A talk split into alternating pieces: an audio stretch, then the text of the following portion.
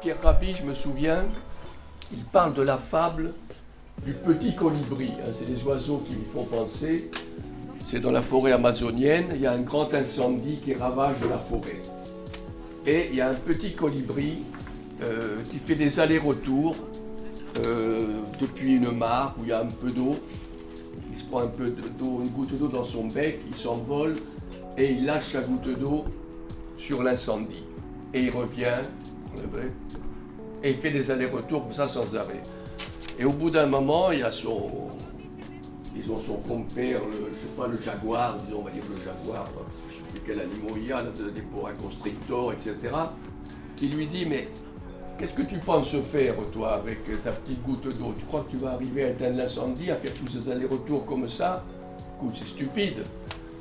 Et, le petit colibri lui répond, parce qu'il parlait en plus, euh, oui, mais moi, je fais ma part.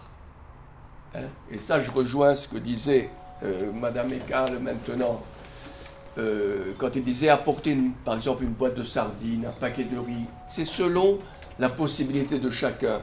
Si chacun de vous fait sa part, hein, celui ou celle qui apportera une petite boîte de sardines et celui ou celle qui en apportera deux, qui en apportera trois, qui en apportera quatre, eh ben, chacun, selon sa possibilité, hein, eh ben, ça fait une belle collecte.